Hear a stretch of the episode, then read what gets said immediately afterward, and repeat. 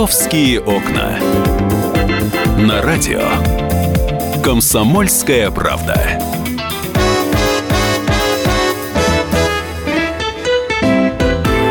Здравствуйте, в столице 11 часов утра. Меня зовут Екатерина Шевцова. Мы открываем московские окна. Сегодня в студии со мной Валентин Алфимов. Я буквально через минутку скажу, зачем он сегодня к нам пришел. Да, всем доброе утро. Привет. У меня есть одна новость, которой я очень хочу поделиться, правда, потому что она из разряда совершенно курьезных.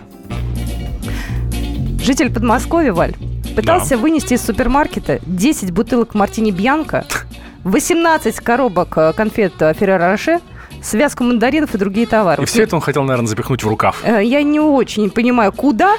Вот. Э, там просто директор супермаркета, это находится на улице Новопетровска, рассказал, что мужчина украл, значит, мартини, коробки конфет и так далее, бутылку вина, я просто дополняю mm-hmm. мой список, две упаковки куриной голени и котлет, восемь зубных щеток и сетку с мандаринами.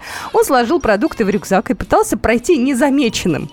Mm. Вот, а в результате его задержали, ему 41 год, он житель Московской области, возбуждено уголовное дело о краже.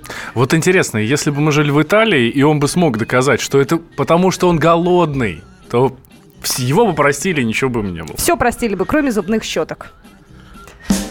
Московские окна. Ну теперь давайте перейдем уже к другой теме. Почти 89 тысяч человек совершили крещенские омовения в ночь с 18 на 19 января. И мне что интересно и что приятно, многие мои коллеги выкладывали фотографии, многие тоже, в общем-то, окунулись. У меня это вызывает э, просто несказанное уважение. Вот Валентин Алфимов один из таких. Да, э, и только я фотографии не выкладывал, не выкладывал, потому что делал это все в тайне. Но, тем не менее, ты всем рассказал. Ну, в общем-то, люди у нас достаточно открыты, пришли многие, делились своими ощущениями. Это действительно поступок, я могу сказать честно. Валь, где ты был? И ты сразу понял, куда ты пойдешь? Я сразу понял, потому что я применил свой прошлогодний опыт. Я был э, на, по-моему, это называется деривационный канал э, у нас на улице Свободы э, в Москве. Ну, улица Лодочная, по-моему, там адрес называется. Э, ну, это вот район улицы Свободы. Я, э, опыт прошлого года. Э, я живу вообще на северо-востоке, поэтому ближайшее ко мне место – это Останка. Угу. Останкинский Дворцовый пруд, вот это вот. Там в прошлом году было огромное количество народу. Я туда приехал, посмотрел, думаю, нет, неудобно. Дальше улица Большая Академическая. А, там тоже, соответственно, пруд у недалеко от сельхозакадемии тоже огромное количество народу. 40 минут стоять, ждать в очереди, у меня желания никакого нет. И я вот в прошлом году совершенно случайно попал вот туда на, на деривационный канал. В этом году я воспользовался тем же самым лайфхаком угу. и эм, вот прям специально засекал по времени. Я приехал туда на машине, угу. вышел из машины в 23.35, в 23.52 я сел обратно в машину. Слушай, а всякие теплушки, там, я не знаю, МЧС, скорая... МЧС, скорая, Полиция, которая э, расчищает дорогу, скажем так, не дает ставить машины, где попало.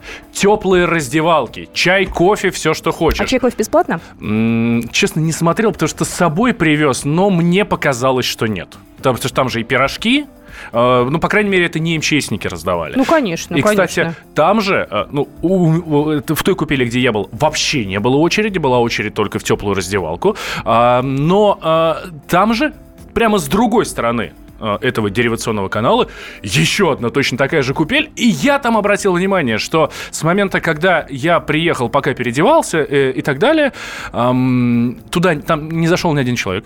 Почему? Там просто никого не было. А, просто там не додумались. вообще было пусто. Слушай, ну там тоже все было цивилизованно, а, не все стихийно. то же самое. Все, те же самые. МЧСники ага. даже долбили лед э, в купели, потому что никто не заходит, и вода замерзает. Ну да. И только когда я оттуда уходил, а, как мы понимаем, 15 минут прошло, вот с момента, пока я раздевался, одевался и так далее. Вот. А 15 минут прошло, и вот за это время только я в самом конце услышал крик на той стороне этого канала, где люди кричали «Давай, братан!» Ну, в общем, поддерживали кого-то из своих друзей.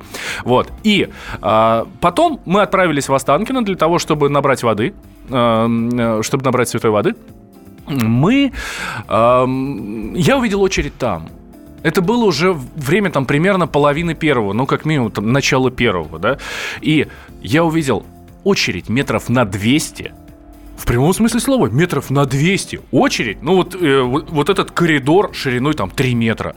Все заставлено машинами. Огромное количество народа. Я думаю, елки-палки, ребят, ну если вы на машине, ну отъедьте вы отсюда 20 метров. Послушай, ну многие люди, э, давай так, Москву знают плохо. Это Не правда. все у нас здесь, э, как говорится, живут с рождения, да, кто-то недавно приехал, И, Москву кстати, не знает. очень много э, номеров из других регионов. Очень много. А в чем, э, интересно, смысл ехать именно в Москву? Ну, просто у нас очень суетно. И мне кажется, что я бы, наверное, уехала куда-нибудь подальше вот э, для такого момента. Но я просто могу сказать, я не отличаюсь богатырским здоровьем, поэтому я для себя все-таки сделала выбор посидеть дома. Скажи мне, детей много было? Многие все-таки берут с собой детей. Я не знаю, понимают они или нет, маленькие. Предполагаю, Скажем что так, не очень. детей видел, но в этом году не видел, чтобы купались. В прошлом году видел много детей на вот Большой Академической улице, вот на том самом пруду, но, честно говоря, тоже не видел детей, которые окунаются. Видел, которые переодеваются, ну, соответственно, будут окунаться. Не видел. Ну, не рискуют. Но вчера очень интересно было, э, наблюдал за э, девочкой с папой, которая гуляла с собакой в 12 часов ночи. Вот. И она спрашивала, папа, а что тут происходит? Почему люди лезут вот туда? Им же там холодно. Маленькая девочка, что ли? Ну, я не знаю, может, лет 7. Ну, такая уже. Да, Ну. и папа объяснял, ну, нет, наверное, им там не холодно.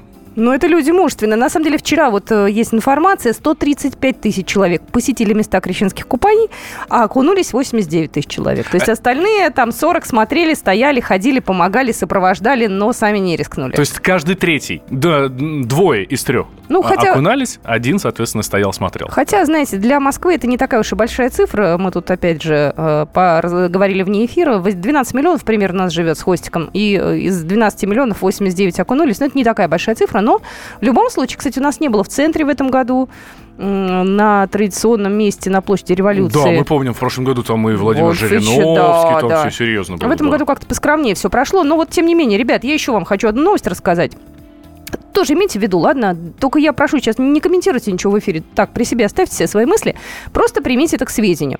Участок э, вдоль Москвы-реки от Лужников до Причистинской набережной перекроют сегодня ребят из-за благотворительного крещенского забега. Как сообщает Департамент транспорта, с 7 до э, полуночи будут полностью перекрыты Причистинская, Фрунзенская, Лужнецкая, Соймановский проезд, Зачатский, Коробейников, э, Хилков, Турчининов, переулки, ну и так далее. И Лужники туда же. Вот, э, значит, а плюс к этому с 13.00 четверга до часу ночи будет ограничено движение по двум полосам Причистинской набережной от Всехсвятского проезда до Патриаршего моста. Вот. А э, вчера там тоже были перекрытия из-за м, крещенских купаний. Но там было все поскромнее. Там как-то, знаете, вот на юго-западе там были некоторые улицы перекрыты. Вот. А в центре, чтобы в рабочий день до днем такого не было. Вот. Кстати, крещенский забег пройдет в Москве впервые. Э, Участники пробегут дистанции в 1, 3 и 10 километров. Вот. Каждый имеет э, символическое название. Вот, после того, как они, значит, э, преодолеют финиш, они получат коллекционную медаль на память и смогут окунуться в ледяную прорубь с благословения батюшки. Кстати, вот ты знаешь, меня это тоже чуточку удивило. Минимальный взнос для взрослых участников 1200. Это не бесплатное мероприятие. Регистрация детей 300 рублей. Э, Деньги пойдут на организацию забега и восстановление колоколен в церквях и храмах России, говорится в сообщении. А есть информация, сколько народу планирует принять участие? Пока нет, пока нет. То есть вот информация есть о перекрытиях и о том, что это платно. Я не буду свое отношение высказывать. Давайте так, я вот лично, как э, э, житель города, не люблю, когда перекрывают улицы. Для меня есть только, я не знаю, два повода. Это какой-нибудь печальный повод, если там, не дай бог, что происходит. Да, и там ради президента я тоже готова постоять в пробке, когда он куда-то едет. Все, все остальное для меня лично вызывает э, вопросы и, могу сказать честно, некоторые неудобства. Вот. Но это мое мнение. А ты, Валя, молодец. Вот, я горжусь тобой и Анной Невской, нашей коллегой, которая тоже поехала на Химкинском водохранилище. Все это э, сделала. Она большая умница. Мы сейчас не стали в эфир э, уже звать, потому что она готовит новости. Вот, но она вот меня тоже, честно говоря, приятно поразила. Александр Газа у нас уже ждет появления в студии своего. У нас сегодня две темы очень обстоятельные. Поговорим про мальчика Матвея и поговорим про оружие. Будьте с нами. «Московские окна».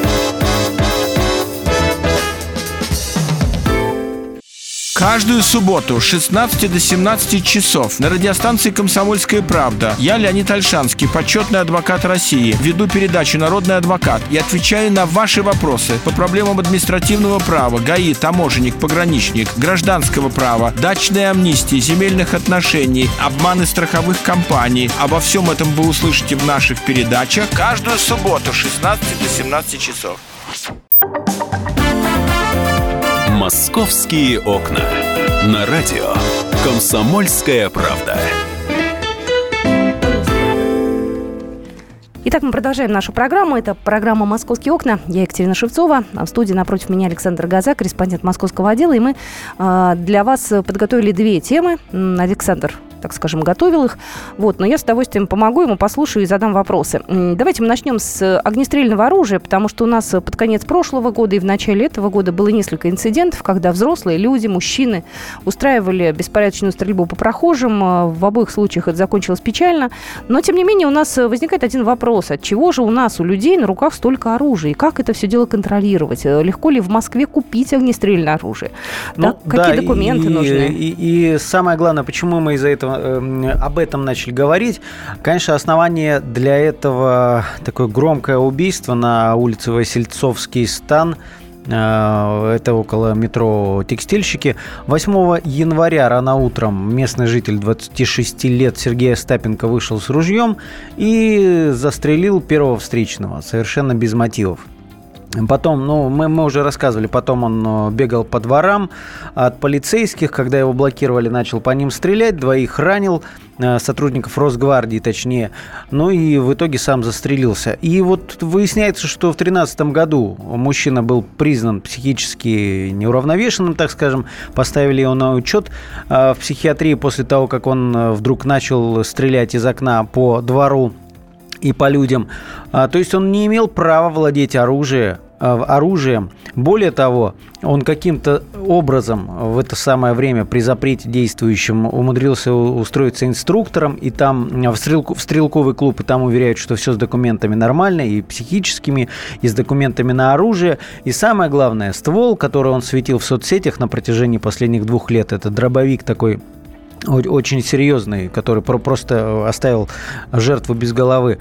Так вот, этот дробовик, оказывается, три года как числится в, числился в розыске, его украли на другом конце Москвы, и вот этот мужчина, который не имел права владеть оружием, он какого-то черта ходил с оружием по, по улицам, э, с непонятным э, стволом, но при этом все документы у него были.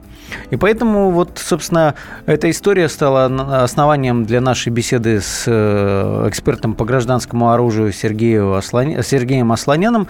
И вот, собственно, об этом мы сейчас поговорим. Вы знаете, минут. вот есть один момент, который интересовал нас, э, вот как мы только эту историю узнали, сколько же у людей на руках вообще стволов? Ну уж если говорить таким языком простым. Но там ведь разные есть категории оружия, но вот по... Есть у тебя статистика, да? Да-да, она не у меня, она прозвучала у нас от журналиста Сергея Слоняна. Предлагаю услышать этот комментарий комментарий.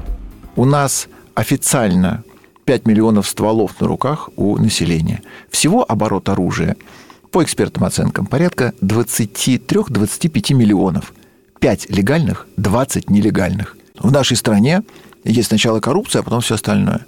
Справка Знаете. о том, что ты прошел курс и сдал экзамен от 5 тысяч рублей – а, полный пакет документов, когда ты сидишь дома, а тебе на руки приносят э, так называемую зеленку, это на дробовик, либо э, такую голубую карточку на резинострел от 90 тысяч за один экземпляр. Если ты хочешь сразу получить целый букет, соответственно, умножайте там на 5 дробовиков или на 2, если это резинострел.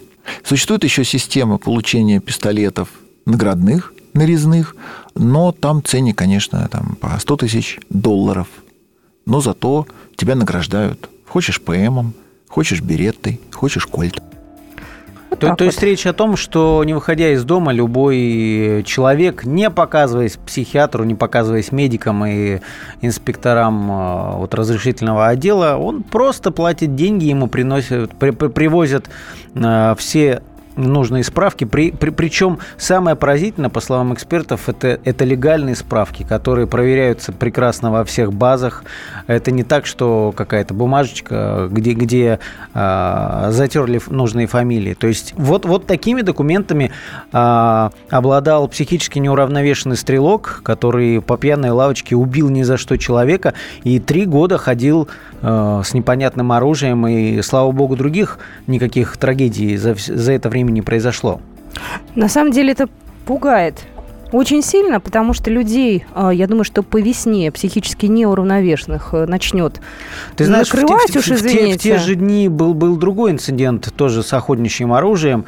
А, По-моему, 10 января мужчина 50 с чем-то э, лет застрелил свою квартирантку из охотничьего ружья, Да, потом я помню эту покончил с историю, собой. да-да-да. То, то есть это тоже, наверное, история про то, что там под винными парами и человек с оружием, это, это вообще-то это опасно. Ты знаешь, вот я вспоминаю, как я получала справки в психоневрологическом диспансере, справку одну. То есть одна была у нарколога получена, а другая в психоневрологическом На диспансере. права или Ну что? да, мне надо было поменять их, там срок действия истек.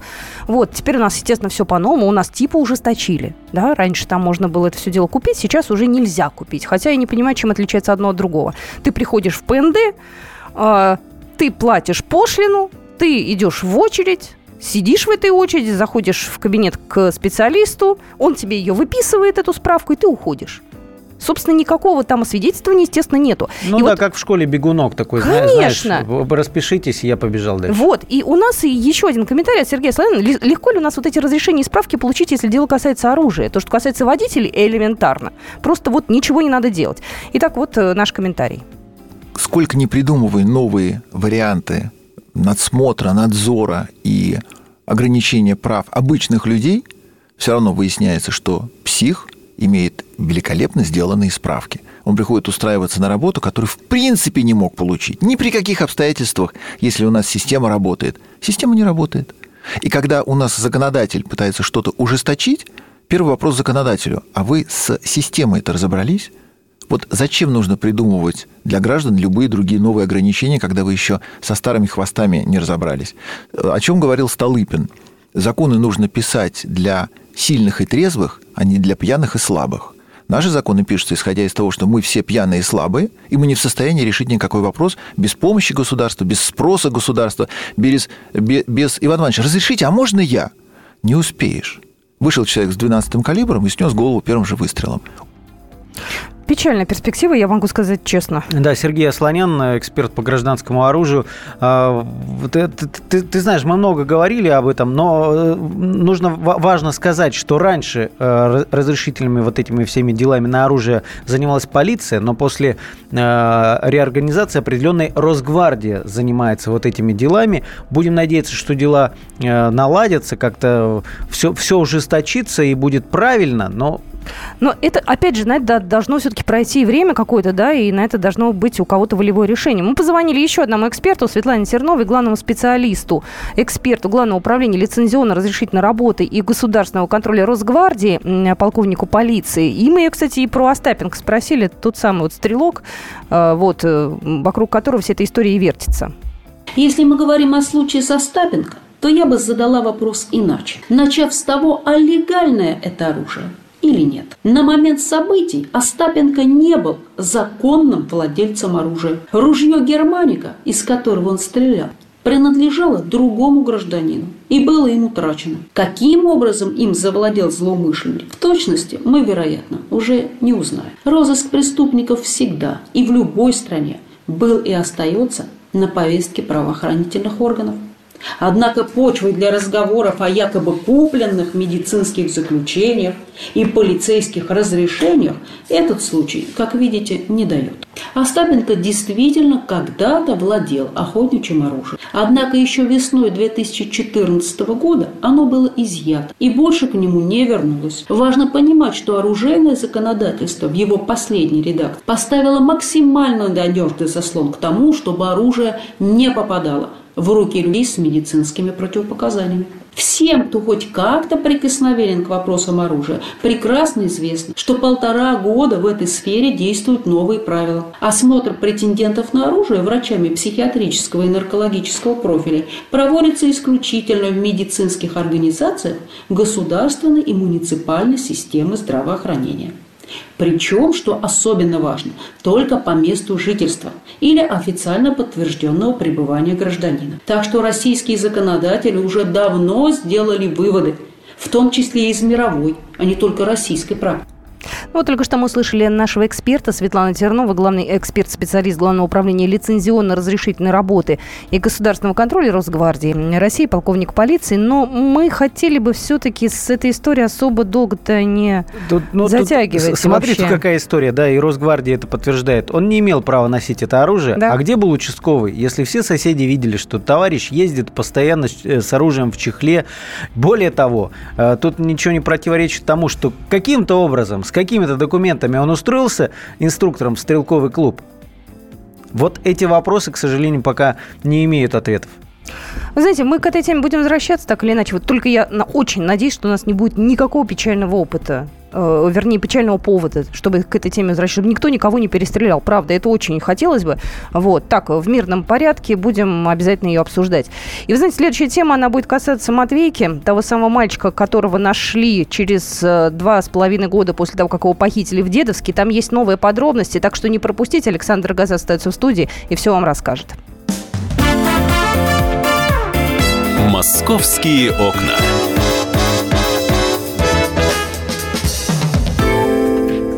И сошлись они в чистом поле, и начали они биться. Каждый за свою правду. И не было в той битве ни правых, ни виноватых. Звон стали, крики поверженных. Самый беспощадный проект радио «Комсомольская правда». Радио «Рубка». Столкновение взглядов, убеждений и принципов. У гостей в студии всегда полярные мнения. Слушатели участвуют и голосуют. Нам есть о чем поспорить. Остро, жестко, жестоко. Программу «Радио Рубка» слушайте на радио «Комсомольская правда». Каждую среду в 18.05 по московскому времени. «Московские окна». На радио «Комсомольская правда». Здравствуйте еще раз. Мы всех приветствуем. Это программа «Московские окна». Я Екатерина Шевцова, корреспондент московского отдела Александр Газа в студии. И у нас сегодня на первой полосе «Комсомольской правды» большой заголовок «Вернут ли Матвейку родной матери или похитившей и воспитавшей его женщине». Продолжение громкой истории кражи младенцев в Подмосковье. У нас, кстати, на третьей полосе вопрос дня. Что делать э, с Матвейкой? Оставить его э, с родной мамой или вернуть маме приемной? Тут у нас разные есть варианты, причем они настолько но, все... но в основном все-таки склоняются к тому, что нель- нельзя разрушать эту семью. Да, вы знаете, здесь есть, конечно, очень э, такой непростой с э, юридической стороны момент. Да? То есть, если, допустим, ее вернут, его вернут, то следующие случаи могут повториться, да, и если будут Конечно, женщины думать, да. что это безнаказанно проходит, то люди будут просто элементарно поступать так же. Если это будет оправдано, вот это же благо, вот она же, он был отказник и никому не нужен, а вот она его спасла. Ух, ну она действительно же его спасла. Ну давай мы э, сейчас подробности расскажем, ты расскажешь, потому что вот Слушай, неделя прошла, да, получается? Да, но на- надо сказать, что Матвей по- по-прежнему находится в больнице, большое медобследование. Я напомню, что за два с половиной года, вот, которые прошли с момента похищения до его обнаружения, а, его никогда не показывали медикам. То есть мама, а, понятно, она, у нее не было никаких документов, то есть в какие-то официальные органы она никогда не обращалась и какими-то своими средствами лечила ребенка. Ну, и надо сказать, что соседи рассказывают, что он даже не, не болел, может быть, ну, повезло, у ребенка прекрасное здоровье. Но рано или поздно это должно было закончиться. И, собственно, вот на этом женщина Елена Спахова, 40-летняя жительница поселка Павловская Слобода, а, собственно, на этом и погорела, когда она пришла оформлять на льготы. Мы это тоже, опять же, рассказывали. э, Предоставила копию фальшивого свидетельства о рождении, ну и куда надо сообщили, и там через несколько часов у нее уже были сотрудники Следственного комитета. А, Так вот, Матвейка сейчас находится под э, вниманием врачей, под пристальным. А, Большое медобследование. Ожидается, что это займет несколько недель, а потом его, скорее всего, отправят в дом малютки. Пока, наверное, временно, а потому что все-таки шансы на то, что следствие, и, а может быть и суд э, примут какое-то решение в пользу вот этой семьи, чтобы, опять же, не разрушать вот привычный уклад жизни ребенка, все-таки шансы остаются. И надо сказать, что э, Буквально на днях была готова а, генетическая экспертиза А Следственный комитет говорил о том, что она будет тоже около месяца, это займет э, времени. Но вот экспертиза ДНК подтвердила, что этот мальчик это именно тот Матвей. А, Искали его два с половиной года, и за это время около сотни, говорят, младенцев такого же, ну не младенцев, а детей такого же возраста проверяли. Собственно, генетический материал, э, взятый у матери, был. И вот сейчас подтвердили, да, это Матвей, никакой тут ошибки нет. А, Ну и э, сейчас Почему вот эта тема еще будоражится снова и снова? Тут э, его биологическая мать, э, Любовь Иванова, у которой Матвей – это один из трех сыновей, рожденных к 22 годам, вот такая она любвеобильная.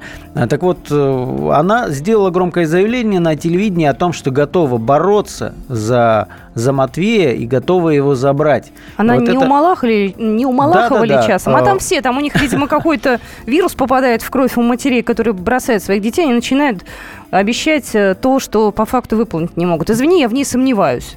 Да, ты, ты- знаешь, я пытался с ней встретиться на днях с ней, ее мамой Еленой Ивановой, которая была подозреваемой. Ее всерьез подозревали в том, что она причастна к похищению, но потом доказать ничего не смогли. Так вот, приехал к ним в Дедовск, но, к сожалению, не застал.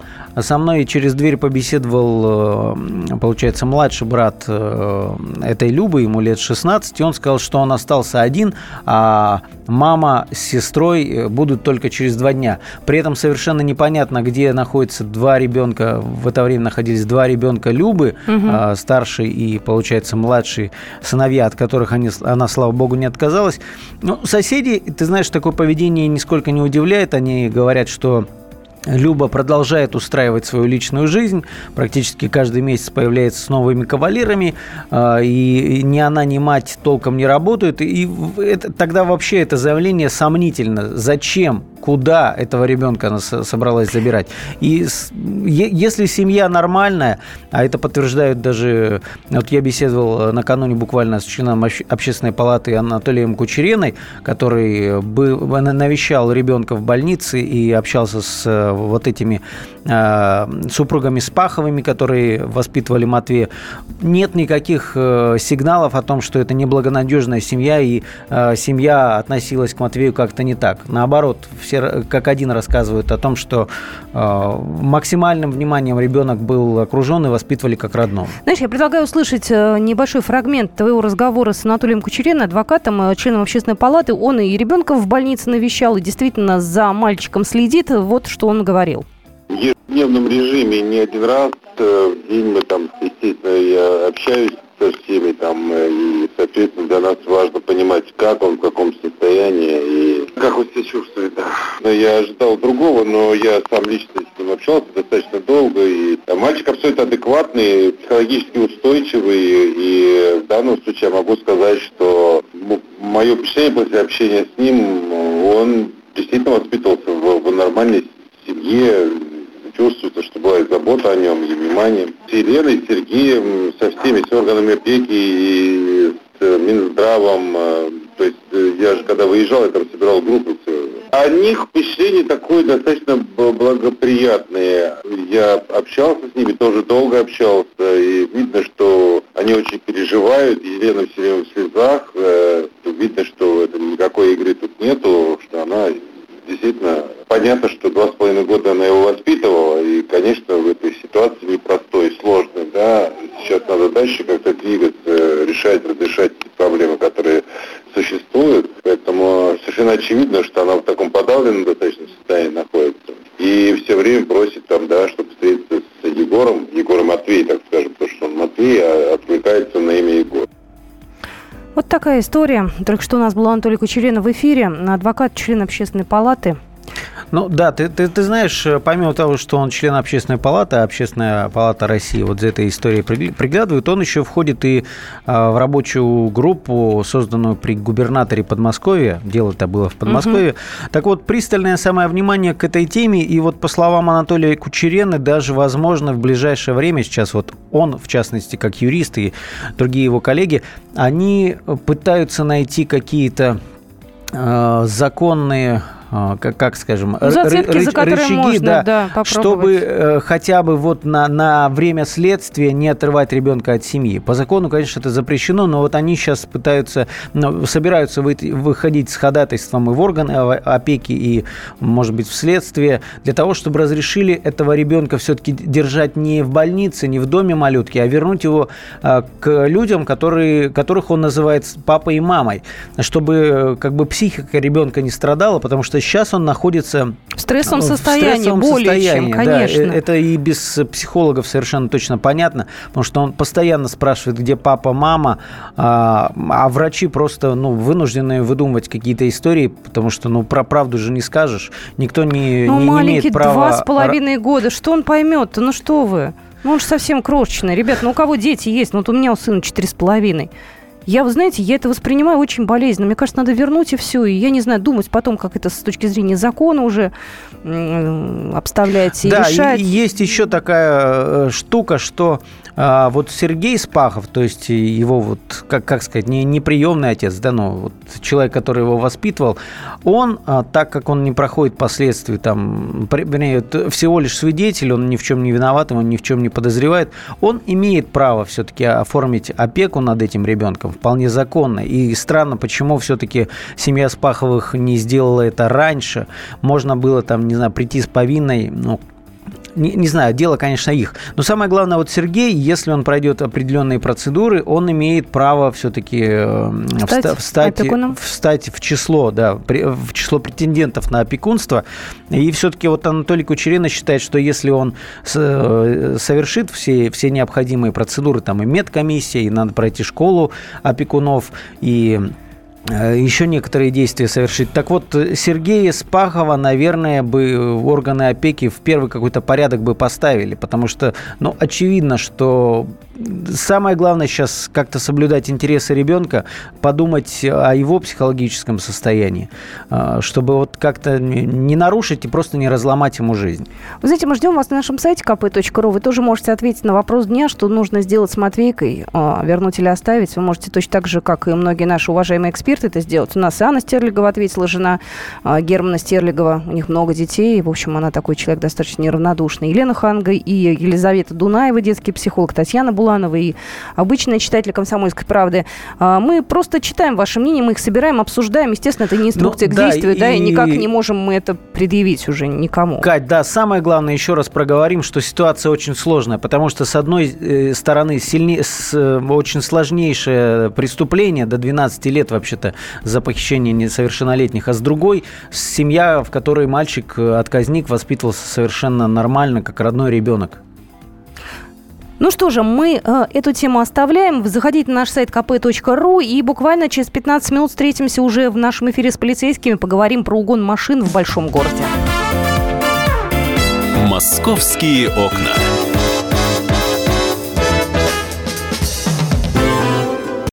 Историю пишут победители. Они же ее и фальсифицируют. Я Николай Сванидзе. Я расскажу вам, как все происходило на самом деле. Я выбрал самые яркие и важные исторические события года, а также вроде бы незаметные, но значимые факты, которые оказали влияние на ход истории. Один год из жизни России глазами ее жителей. Документальный сериал «Исторические хроники» с Николаем Сванидзе. Слушайте каждую среду в 22.05 на радио «Комсомольская правда».